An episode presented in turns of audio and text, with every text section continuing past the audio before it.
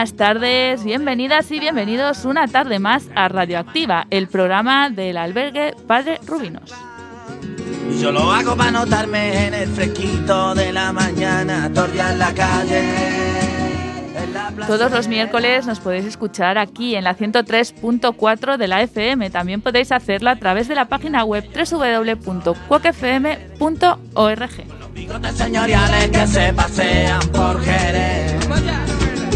tengo obligaciones y yo no tengo más que. Aquí estamos, de vuelta tras el parón de Semana Santa. Esperemos que hayáis disfrutado de unas buenas vacaciones. El tiempo sin duda acompañó. fumando flores. Y el aire de la calle. Y esta tarde tenemos muchas personas que van a participar en este octavo programa de Radioactiva. Sin más, pasamos a presentaros. Como la pera, los peros.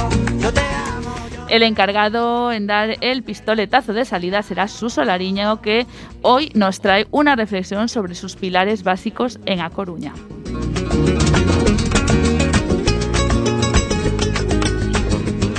Continuará Francisco Arias, que sigue con su mirada a la actualidad. Hoy tocará un tema muy candente. Te canto en la alameda del banco, te canto en la calle larga. Y para los que siguen Radioactiva desde los inicios, recordarán a esta persona, Agustín Costa, que durante varias temporadas nos acompañó y amenizó con sus creaciones literarias. Hoy regresa a las ondas de Cuac con un cuento sobre la pandemia. Llamante de la noche. Y el aire de la calle. Y un veterano pasamos a un Nobel. Abraham Arantes se estrena hoy con el retrato de una figura del mundo del motor. Será en los deportes. En Todos por Igual, hoy un entrevistado de hace años se convierte en entrevistador. Él es Eduardo Gil. Yo tengo en la sangre. Para finalizar, Chey Benhadat está aquí para continuar sus andanzas por el mundo. Será en En Ruta. Este programa está realizado por personas del refugio, el albergue Padre Rubinos, que hoy nos acompañan aquí con sus voces. En la parte técnica está Cristina Leal y Luis Antillana, técnico Radio Senior, supervisando. Y yo soy Clara de Vega. ¡Empezamos!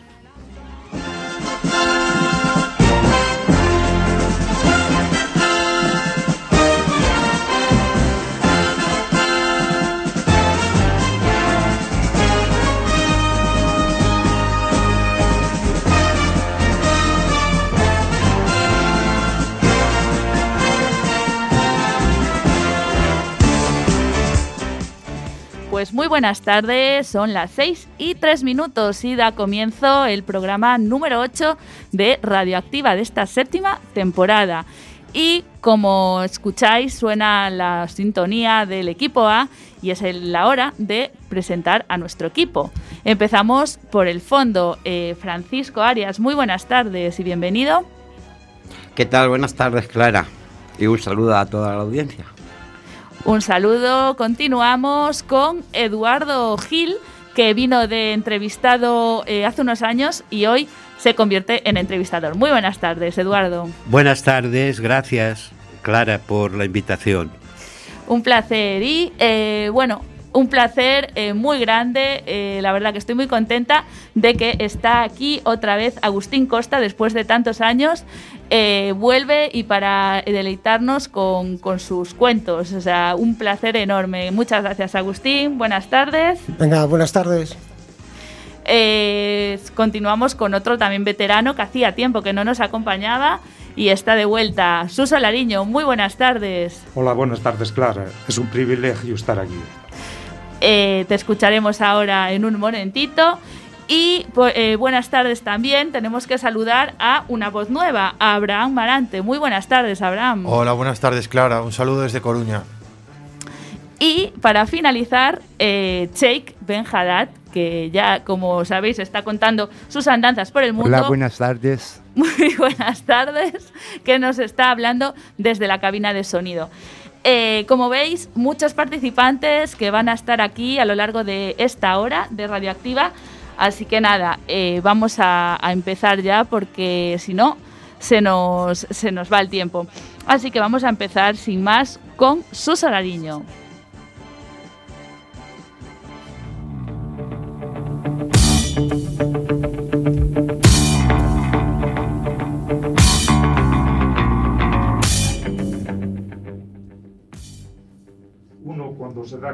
Que está inmerso en un bucle, en mi caso, un remolino y de los grandes, del que no podía salir, por mucho que lo intentaba, y sé nadar.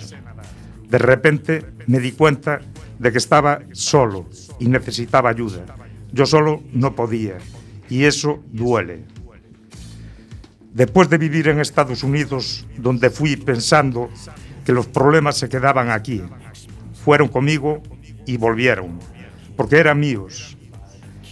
Y ya no era cuestión de distancia, sino de, de mi actitud personal ante la vida. Este lugar de ayuda lo encontré, encontré en una miña terra, Galicia, en la acogedora y bella ciudad de La Coruña. En esta ciudad se toma muy en serio la ayuda a los excluidos sociales o en riesgo de serlos. Aquí en La Coruña no importa la religión, el color, sino lo que verdadera- verdaderamente importa es lo que somos como seres humanos. Que por distintas circunstancias caímos en la profunda trinchera que es para nosotros la exclusión. Encontré tres puntos que para mí fueron esenciales, donde me tendieron la mano y me auparon para pasar al otro lado de la barricada. Uno de estos puntos es el X.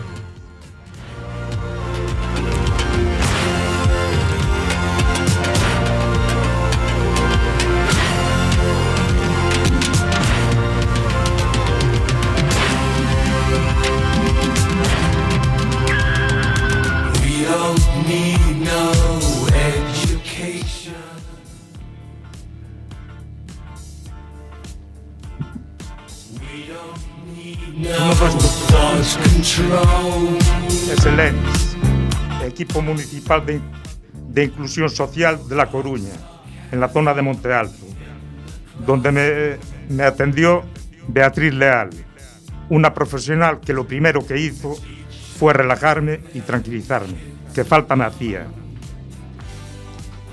Donde me aconsejó a dos trabajadoras sociales, Verónica y Lorena, otras buenas profesionales, que me ayudaron y suavizaron la lucha con la burocracia.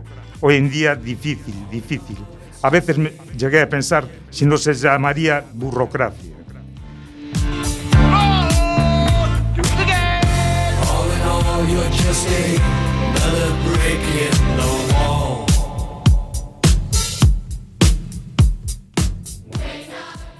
El trabajo del equipo de la calle, del EMIS, llamado AOSA, baja las trincheras y se moja con el mismo barro que pueda haber en las calles. Nos ayuda, nos acompaña y a quien lo necesita lo recoge en la calle. Gracias Ra- Raquel y a todo tu equipo. Otro punto importante para mí fue la cocina económica, donde Pablo se multiplica en su trabajo eh, eh, se multiplica en su trabajo como trabajador social. Óscar nos ayuda a gestionar los trámites que necesitamos. Rosa, que se comporta como una madre, lo primero que hace, que hacía, era darnos una toalla limpia para poder ducharnos. Y después le entregábamos la ropa que iba a la lavadora y nos las devolvía secas. Qué gran mujer. Y por último, Irán. Gracias por tu trabajo, por nuestra seguridad. Otro punto fue Padre Rubín.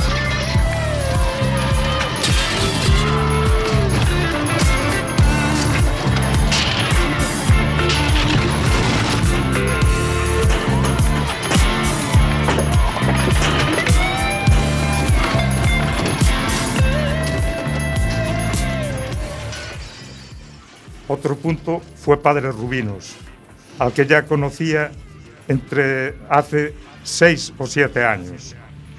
Hoy, por circunstancias de la vida, tengo la suerte de estar aquí.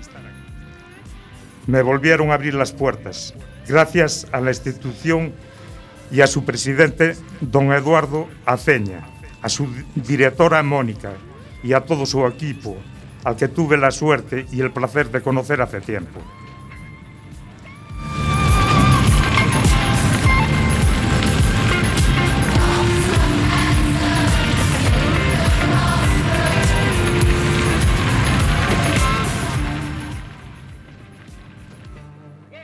De todo esto hablaremos en una carta que espero de mi buen amigo Quasimodo. En ella podremos relatar las vivencias en Padres Rubinos, que a fin de cuentas fue y es mi balsa. Para finalizar, quería hacer una pequeña reflexión. La situación de exclusión nos puede hacer hablar de dignidad, respeto, bellas palabras, pero muchas veces nosotros, los excluidos, nos olvidamos que la dignidad y el respeto, tanto la dignidad como el respeto, deben empezar por uno mismo. Si uno no se comporta de manera digna y no sabe respetarse, no sabe respetar su persona, ¿qué espera dar y recibir de los demás? Algunos seres humanos, yo el primero, debemos hacernos una pequeña catarsis y pasar una metamorfosis que muchas veces puede llegar a ser molesta o incluso dolorosa, pero siempre, siempre nos hará crecer como seres humanos. Gracias a Coruña y a estos tres pilares que demuestran día a día la entrega de su trabajo y también a Radio Cuac y Radio Activa. Gracias a vosotros porque ya no somos campana sin badajo. Money, get back. I'm all right, Jack. Keep your hands off my stack. Gracias, Suso, a ti por bueno abrirte un poco en canal y contarnos tu historia y a- hablar un poco de, de estos recursos que, que hay en Coruña. Y, y nada, un, un placer escucharte como siempre, Suso. Gracias por estar aquí. Un placer para vosotros. Eh, bueno, y vamos ya a seguir con eh, Fran Arias, que como dijimos va a hablar sobre eh, temas de la actualidad y bueno, qué tema más eh, latente que hay, que es el de la guerra, desgraciadamente, la guerra de Rusia contra Ucrania. Así que nada, lo escuchamos.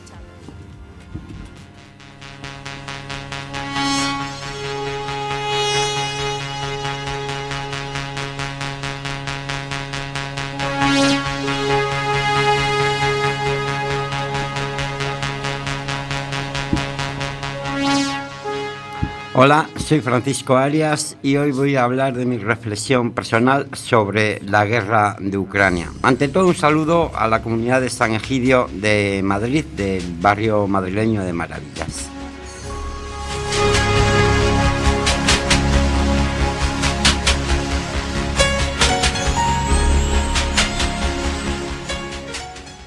El señor Putin, o mejor dicho, el genocida Putin, ha declarado una guerra falseando el sistema. O sea, que nadie se equivoque. A mi parecer, la guerra contra Ucrania no es simplemente por gas o petróleo. Putin, el presidente ruso, quiere imponer la supremacía rusa.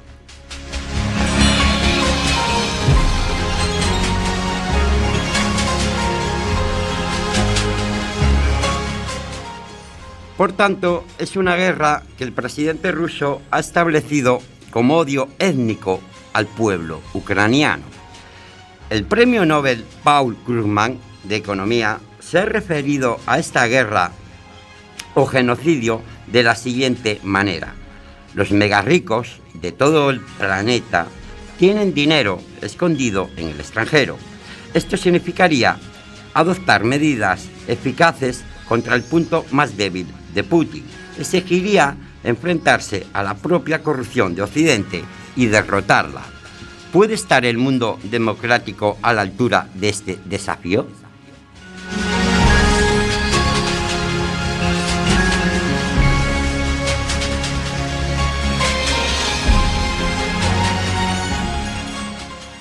Por otro lado, el campo de batalla es donde se destroza un país se sacrifica una generación entera y se siembra un trauma y muy a menudo un, odio que costará varias generaciones en olvidar.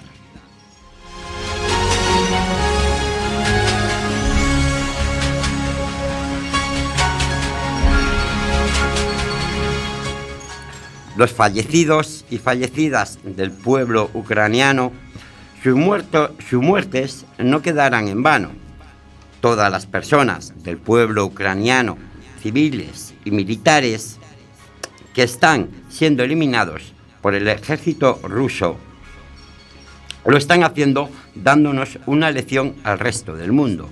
Están muriendo por tres causas. El pueblo ucraniano que cae lo hacen por el amor, la libertad y la esperanza. Tres causas que en Occidente tendremos que aprender. Por eso, estas muertes no quedarán en vano. He dicho y escrito está.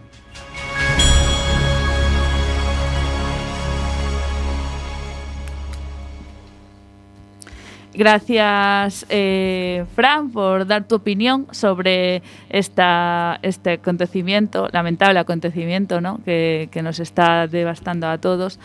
Eh, espero que continúes por aquí hablando un poco eso, pues siempre tienes una mirada hacia la actualidad y siempre das tu punto de vista y tu reflexión crítica. Y es un placer escucharte, eh, Fran. Muchísimas gracias. A vosotros. Y bueno, ya veis que siguen las intervenciones, esto no para. Eh, continuamos con, con Agustín Costa, que como dijimos, hacía mucho tiempo que no nos acompañaba y hoy vuelve y como no podía ser de otra manera, con un cuento.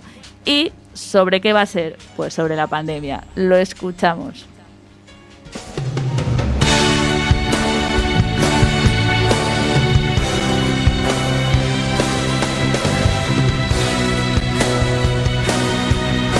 Caminábamos. Las gentes se agolpaban en las calles, sin ningún lugar a donde ir, con la mirada perdida. Vacíos, sin rumbo, ya no se sentían humanos. Estaban desheredados, en una existencia carente del sentido que parecía perdurar en las antiguas generaciones.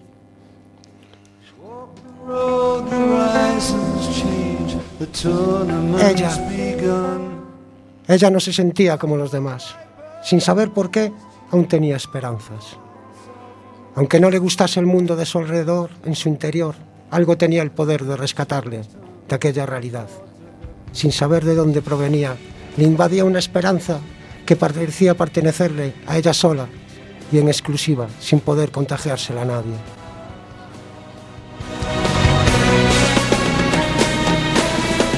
Solo la gente que vivía en las cuevas parecía tener algo por lo que vivir. La reclusión en el subsuelo les había permitido subsistir a los efectos de la multitud de pandemias. Una tras otra habían hecho mella sobre el resto de la humanidad sin piedad, sobre un mundo agonizante. Eran la élite.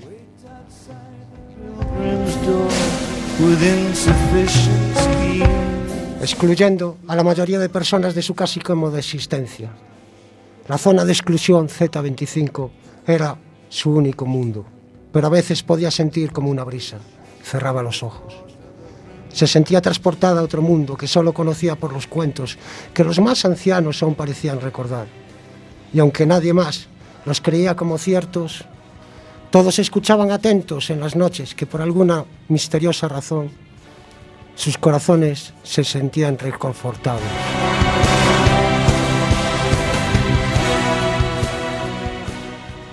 A la mañana siguiente vio su oportunidad. Después de que los guardias dispararan una familia entera que había intentado trepar hasta lo más alto de la valla con la intención de escapar de aquella realidad, una multitud se agolpaba a su alrededor, cruento espectáculo esclavizando las miradas. Los ojos se concentraban en el amasijo de carne sobre el sucio suelo.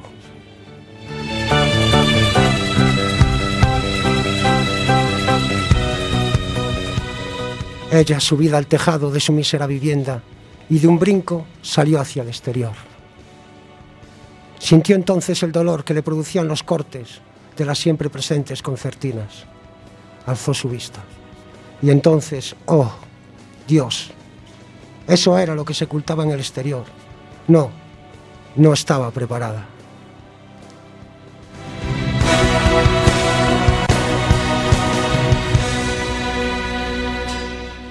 Un mundo nuevo, de exuberante belleza. Parecía brotar de todas partes. Sonreía plena. Ya no le importaba nada, ni siquiera aquel perturbador incidente. Cuando esos estirados niños la habían hecho sentir su mísera y pesada existencia, mientras ellos se marchaban a su casi confortable realidad en el subsuelo de la ciudad.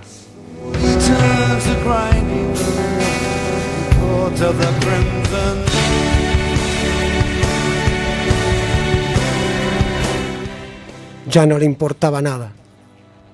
De pronto, una mariposa se, posó en su frágil mano. Era entonces un espíritu la poseyó con fuerza, mostrándole el sentido de la auténtica realidad. Ahora podía comprender todos y cada uno de los viejos mitos que tantas veces había escuchado.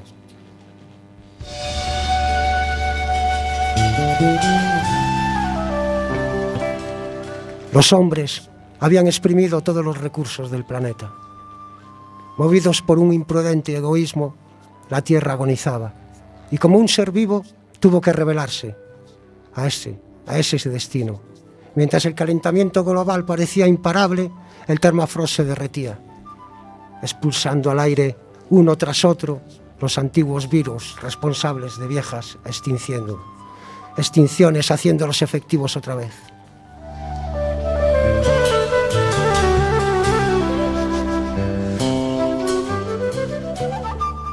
Y por primera vez en toda una vida danzaba, consciente de la fragilidad de toda la existencia y sobre todo de la fragilidad de aquellos que querían llevar una vida plena.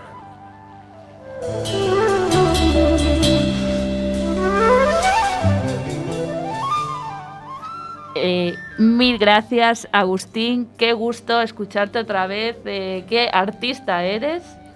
Porque, vamos, tremendo el, el cuento que acabamos de escuchar. Muchísimas gracias por, por estar aquí, Agustín. Gracias. Bueno, y continúa Radioactiva. No os vayáis. Volvemos en unos segunditos.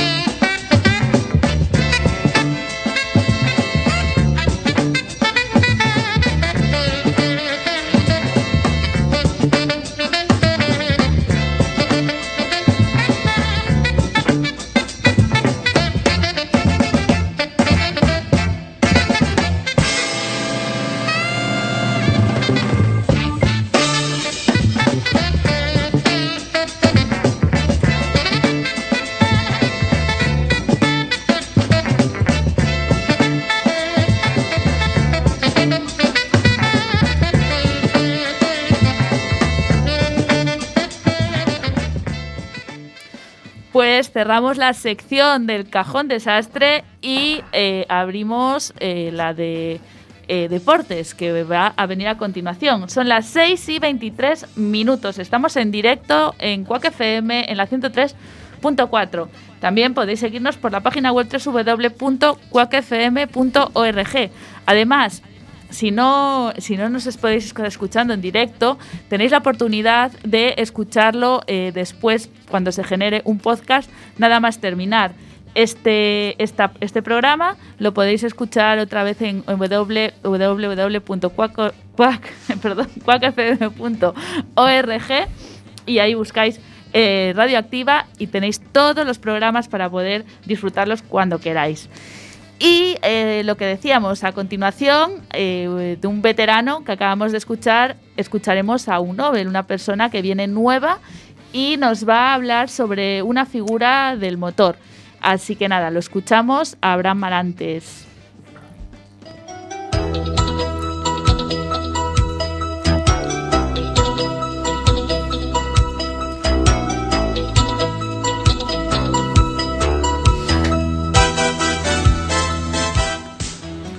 Hola, buenas tardes. Soy Abraham Marante y esta es la sección de deportes.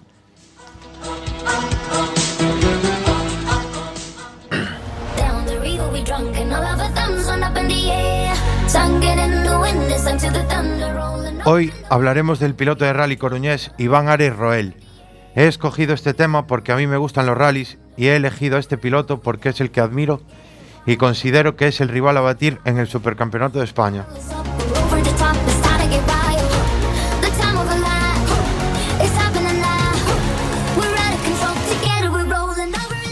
Nacido en Cambre, en A Coruña, el 5 de marzo de 1985, Iván Ares fue campeón de España en la disciplina en 2017 y campeón de Galicia en 2011 y 2014. Debutó en rallies en 2006 en el Rally de Narón con un Fiat Punto HGT con un abandono.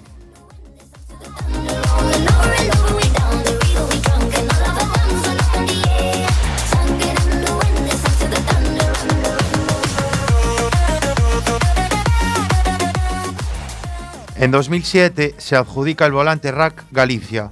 Al año siguiente participa solo en el Rally Surdo Condado con el Mitsubishi Lancer Evo 8 y en el Rally de Ferrol del Nacional, logrando el cuarto puesto. En 2010 afronta de nuevo el campeonato gallego, pero suma varios abandonos y solo consigue finalizar el Rally do Cocido con un tercer puesto y en el Rally San Froilán con un segundo puesto. En 2011 logra su primera victoria en el certamen gallego, con un triunfo en el Rally do Cocido.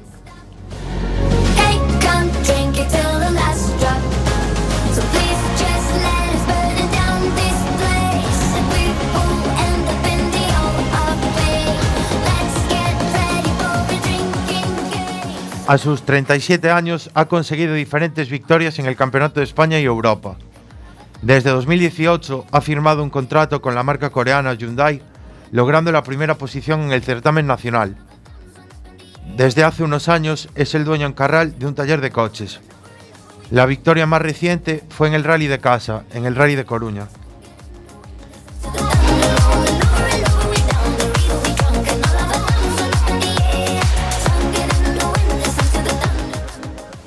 Le deseo mucha suerte para Iván Ares y que siga cosechando títulos este año 2022.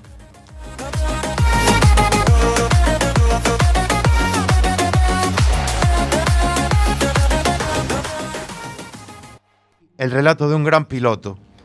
Estoy muy agradecido a Clara por dejarme participar aquí con mis compañeros y gracias también a los oyentes por escucharme.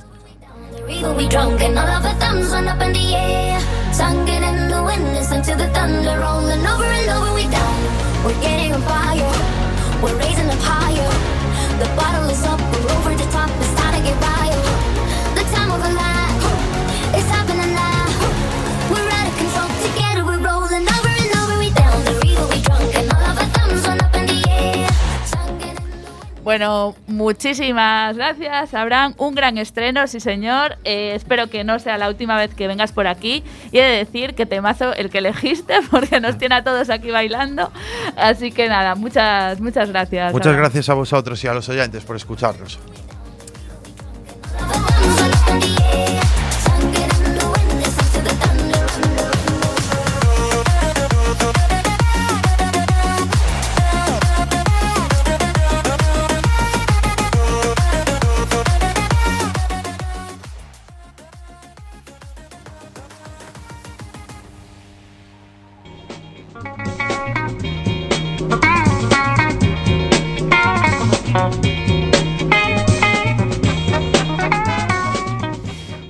Pues aquí seguimos en Radioactiva, el programa del refugio del albergue Padre Rubinos. Son las 6 y 29 minutos, casi en el ecuador del programa, y es eh, la hora de la entrevista, de todos por igual.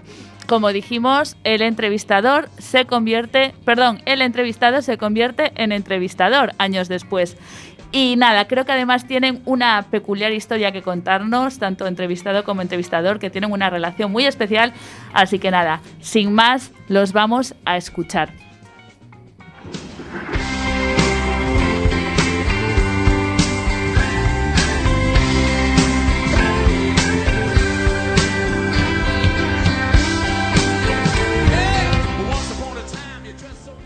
Buenas tardes. Mi nombre Eduardo, o Lalo, como me conoce mi gente cercana.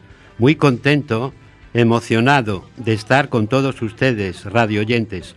Hace dos días, ¿cuál fue mi sorpresa que me encontré en el Padre Rubinos con mi gran amigo Ricardo, recién llegado de Venezuela, donde hemos trabajado media vida con turismo, como posaderos, separados por dos kilómetros de playas de ensueño. Y no me cansaré de repetirlo.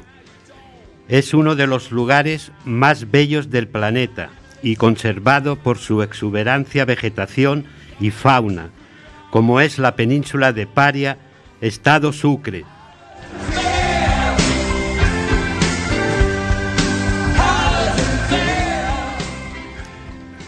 Hace ocho años yo abandoné esta tierra de gracia por la inseguridad que reinaba. Con lo que concierne en lo político, social y económicamente, se perdieron las garantías. Y es un gran honor compartir con ustedes y con mi pana Ricardo.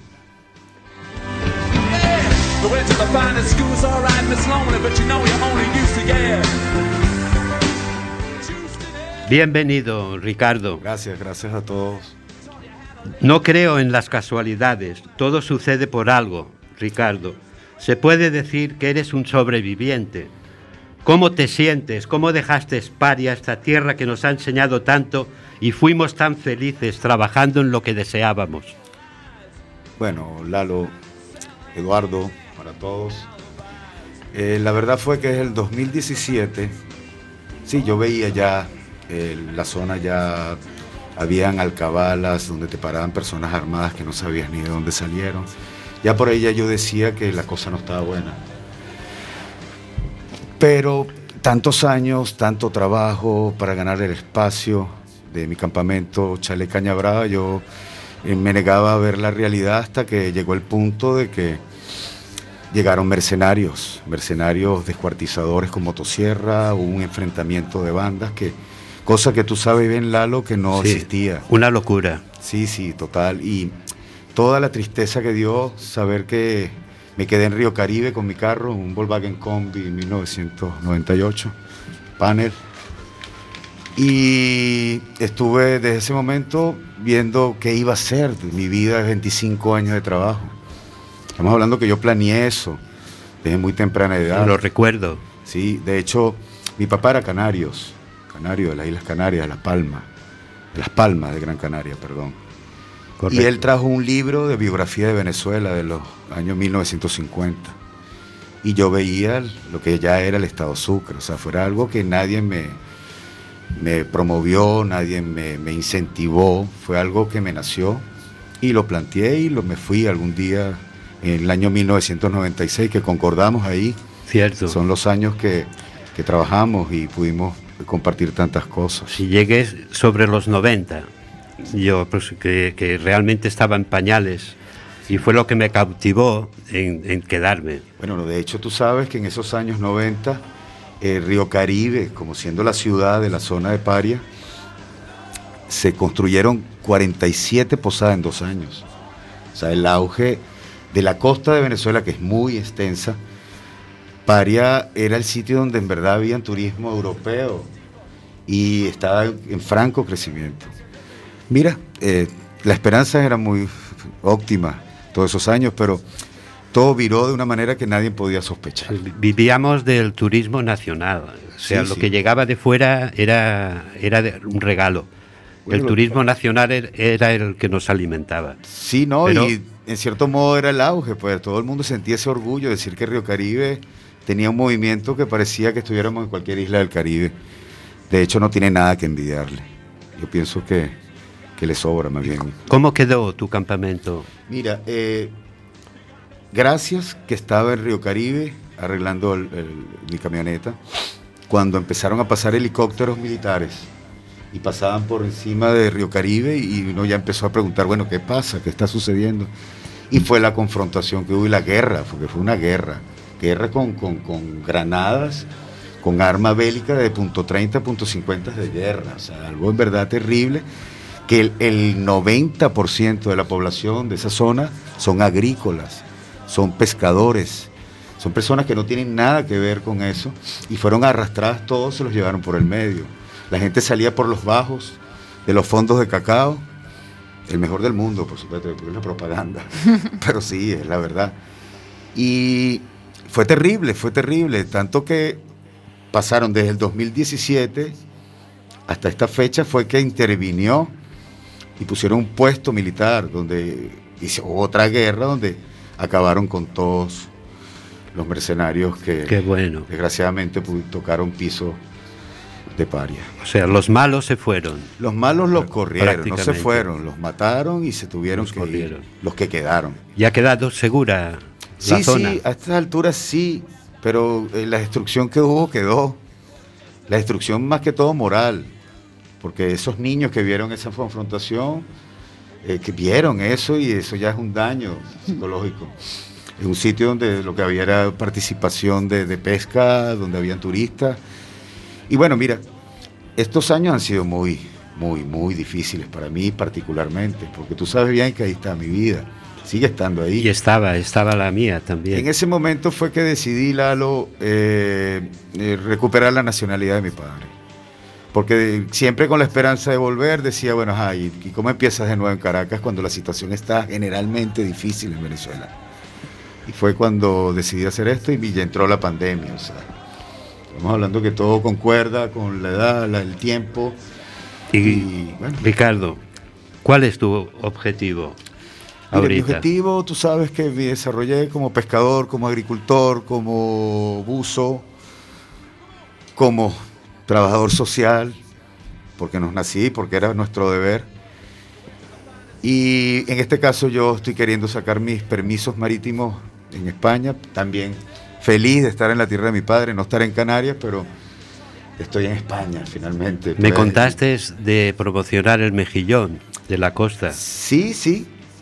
De hecho, ya yo logré. Te iniciaste en ello. Sí, ese negocio era el que ya estaba ya montado con mucho esfuerzo. Y mira, pasó todo esto que nos, eh, nos- prácticamente nos cortó Te y dejó- todo lo que ha sucedido. te dejó fuera. Claro, porque estamos hablando de todas muchas cosas en tan poco tiempo. Pandemia, todo. O sea, ha sido bastante difícil todo este tiempo. ¿Y las expectativas, Mira, las Ricardo? expectativas son buenas. ¿En qué sentido? De que sabemos todos en Venezuela de que simplemente se estaban enriqueciendo. O sea, trancaron la puerta de la casa, que es Venezuela, la secuestraron, el que se quedó, se quedó y se busca de ir. Las empresas que tenían emblemáticas de Venezuela, que son, muchos tienen mucho que ver con España, con Canarios. Te doy un ejemplo, La Lucha la empresa La Lucha, que hacen productos de primera. O sea, los productos de Venezuela, sean de descendencia italiana, portuguesa, de las empresas que se establecieron en Venezuela, son excelentes, son uno A. Y son las que cerraron simplemente las puertas, esperando un mejor momento de que pudieran abrir otra vez.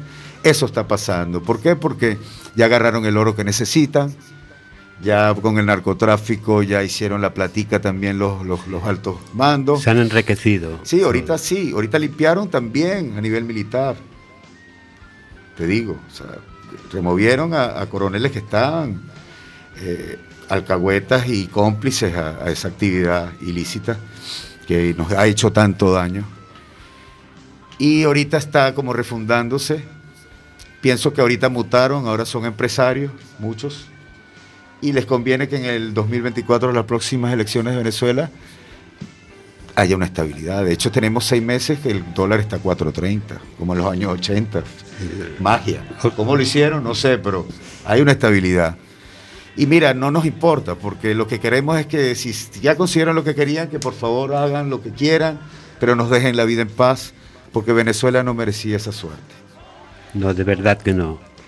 Fueron unos años muy, muy bondadosos y... No mucho, estamos Y- hablando de por lo menos cinco décadas. Sí. que Venezuela fue receptor del mundo y todos bienvenidos, porque es que somos parte del mundo. O sea, aquí en Venezuela no podemos hablar de que, de que tú eres negro, que tú eres blanco, que tú eres chino, que tú eres... No, ahí somos una mezcla de todo eso.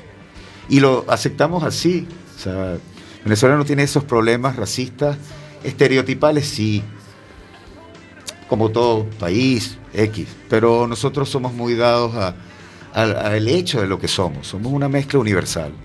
Venezuela, e- eso es Venezuela. Yo lo recuerdo como una gran familia, Venezuela. El hecho que, o sea, había cabida para todo el mundo, lo que has comentado. Y, y realmente lo que nos sucedió de tener que dejar donde teníamos el, el trabajo fue, fue muy lamentable. Pero y más yo, cuando lo disfrutas. yo personalmente tengo ganas de, de volver y, Mira, las y condiciones reiniciar están lo que, lo que empezamos. Ahí están. Lo mejor labor que hiciste fue humana, que es la que queda. O sea, quedaste sembrado en los corazones. Yo pienso que sí hay mucha gente que también me quiere. Y estamos siempre en contacto. Todo, me- toda paria sabe que estamos aquí ahora por, por el reencuentro que tuvimos hermoso. Y te digo que dijiste la casualidad no existe para mí. Yo pienso que todo esto fue causalidad. Sí. Dios quiso que nos viéramos, hermano. Esto sucede por algo, Sí. para mejor, para que los próximos años podamos regresar y, y trabajar donde, en lo que queremos. Una cosa que quería decirles a todos los oyentes es que eh, yo para sentirme ahí, de alguna manera, eh, yo abrí un grupo, un grupo llamado Paria Paraíso de Ensueño en Facebook. Eh, la temática es las bondades, las aguas termales del Pilar, todo, todo, todo el potencial que tenemos en la zona. Los invito a todos a unirse al grupo, un grupo abierto, público, Paria Paraíso de Ensueño. Donde enviábamos a los turistas Claro. a darse un baño de lodo. Sí, aguas termales, eh, montañas, cerro de humo, tenemos sierras, Yo tenemos todo. Recuerdo los anfitriones que venían por una semana, hacían la excursión a Santa Isabel, al Parque Nacional, luego dos días de playa, los llevaba a la cascada de Santa Isabel y ya al cuarto día, ¿qué hacer? Pues a Aguasanas, a darte un baño allí. Sí, en ese momento estaba el aeropuerto abierto. Sí, estaba de la- Carúpano. El puerto de Carúpano también funcionaba. Ahorita hay tres peñeros hundiéndose. El aeropuerto lo Abandonado. no lo abrieron más nunca. Bueno, de hecho Jimmy Capriles, de Aguasana, lo vi con unas pancartas, un grupito denunciando que abran el aeropuerto. Y en verdad lo que da es da- da sentimiento ver que tanto trabajo quedáramos así. Pero hay un, hay un renacer porque todo pasa. Lo malo también trae algo bueno. Siempre yo pienso que en nuestras vidas podemos corroborar eso. Y tengo mucha esperanza, mi niño, de que podemos volver a pisar paria. Ojalá, Ricardo, que Dios te, te bendiga. Amén.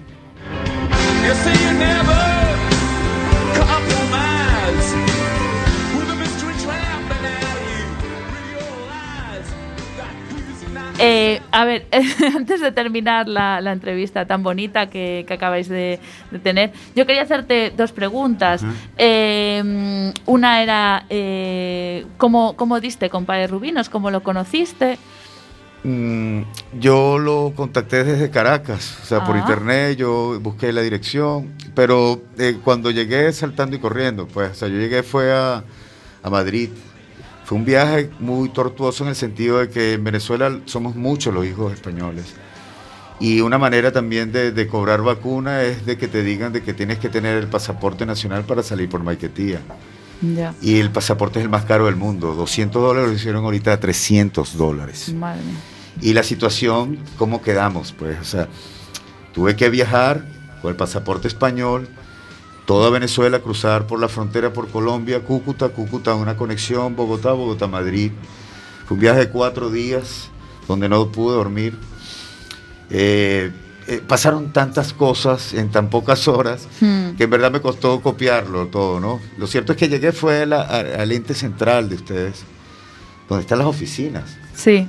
Entonces- pero, lo, pero lo conocías o lo buscaste por internet, pero tenías alguna idea entonces. Sí, no, tenía una idea, tenía una idea Ah. porque tengo un primo, hermano, que se casó, la hermana de mi mamá con un madrileño, Ah. y eh, me explico, y él ya tiene año y medio establecido, pero en Valencia, Ujú. ¿entiendes?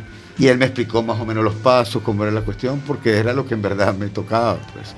O sea, eh, entendiendo todo lo sucedido, estamos hablando de que mi única propiedad, lo único que yo tengo, está ahí en la playa de Cangua.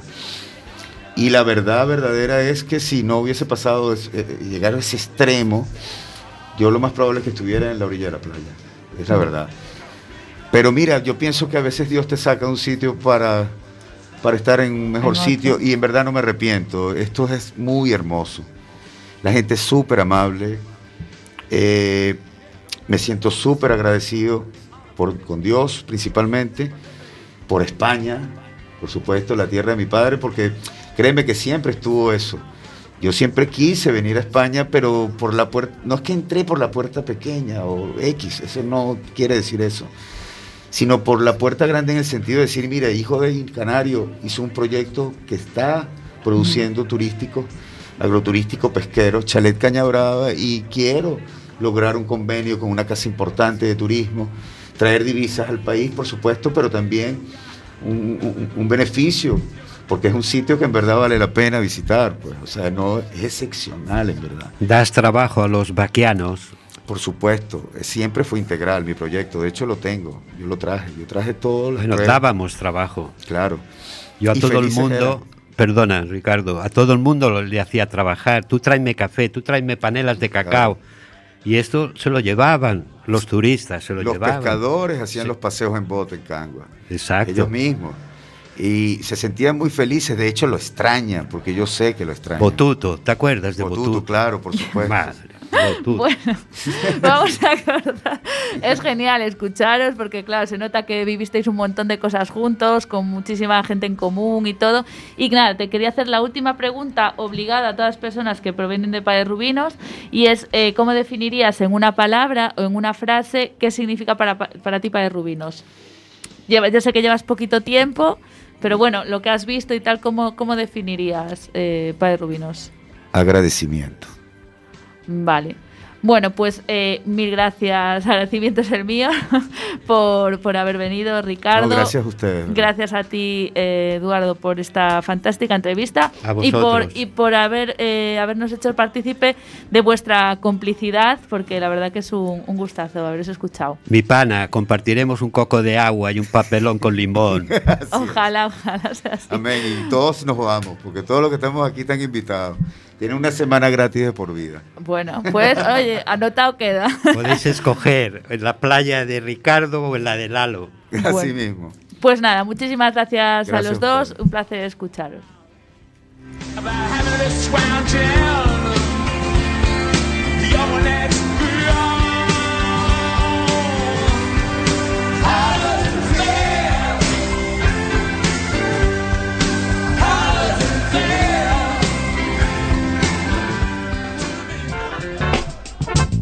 Thank you.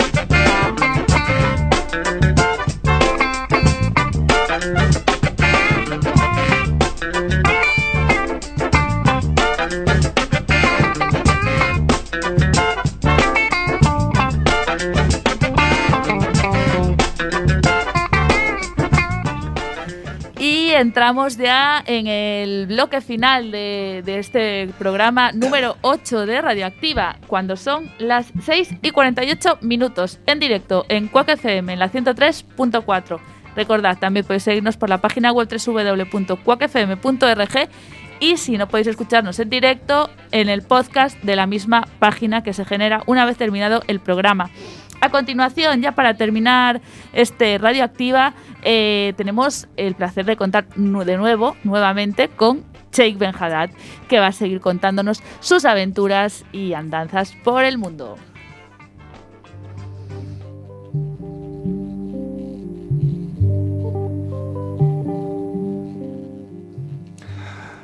Hola, buenas tardes. Eh, Mi nombre es Sheikh y una semana más aquí estamos hoy en la sección En Ruta Voy a hablaros sobre un largo viaje por el Océano Atlántico. Sobre la mar, nunca perseguí la gloria.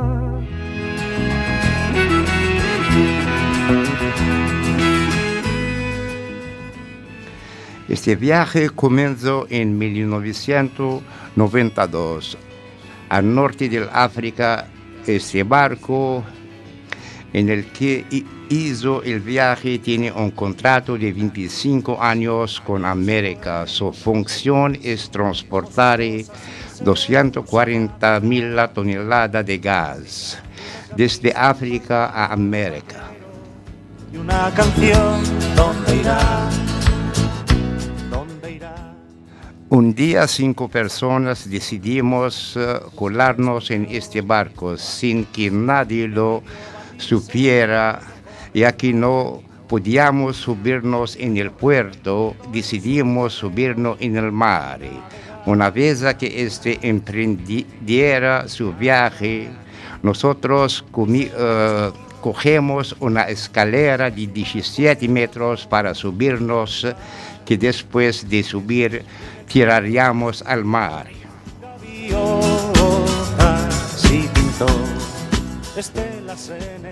Una vez a bordo decidimos escondernos en la popa del barco.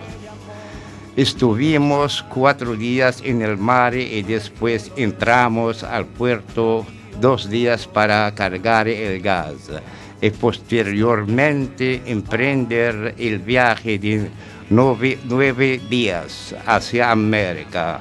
Tras cinco o seis días de viaje, el motor del barco empieza a fallar en medio del Atlántico. El barco queda parado. Pero las olas le gritaron vete con los demás.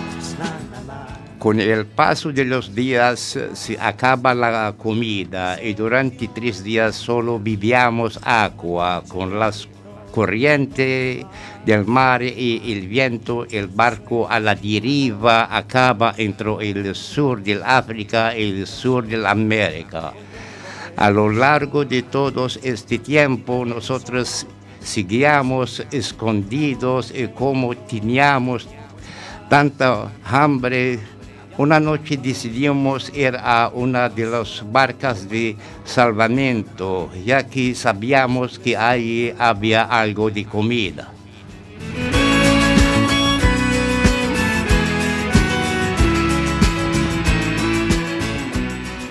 En, en es- esta robamos toda la comida que tenían que solo eran galletas y volvimos para nuestro escondido.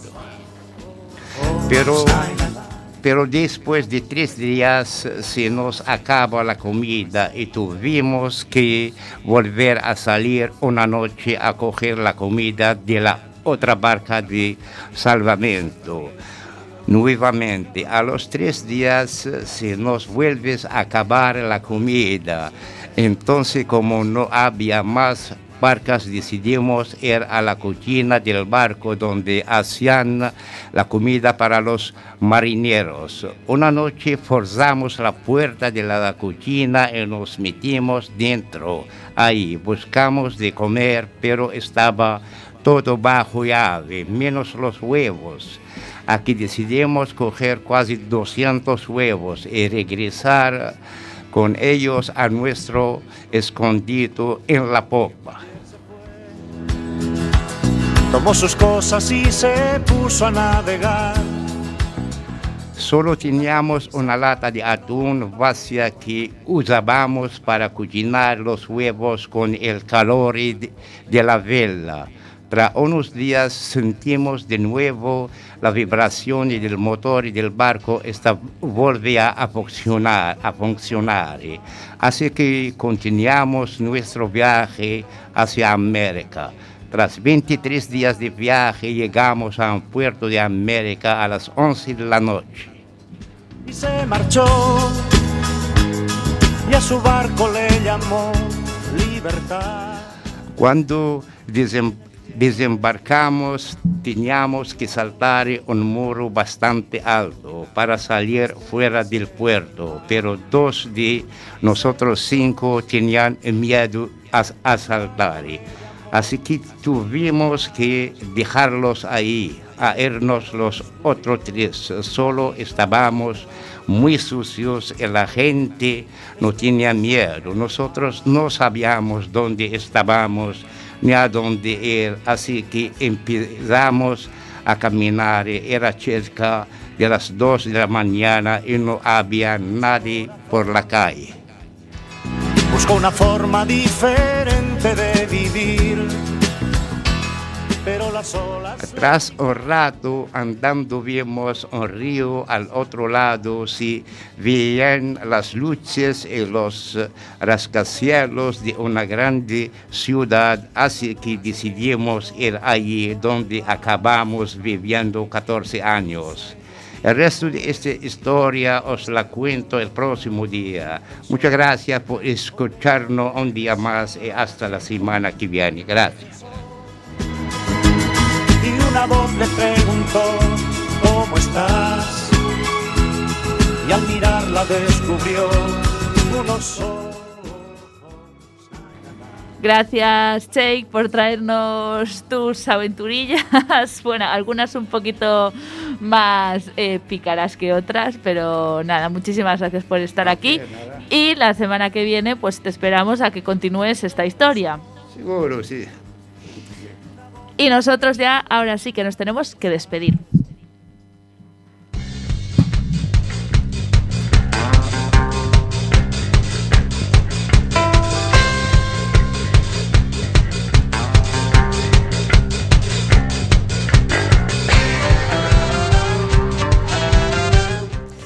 Pues aquí, hasta aquí el eh, octavo programa de Radioactiva de esta séptima temporada.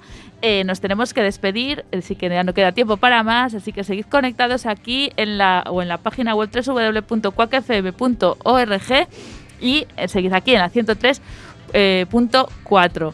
Eh, a continuación, Tommy y Mariano con el programa Alegría. Os dejamos con ellos. Y nosotros tenemos una cita, como siempre, el próximo miércoles a la misma hora, a las 6, con muchos más temas. Gracias por estar ahí.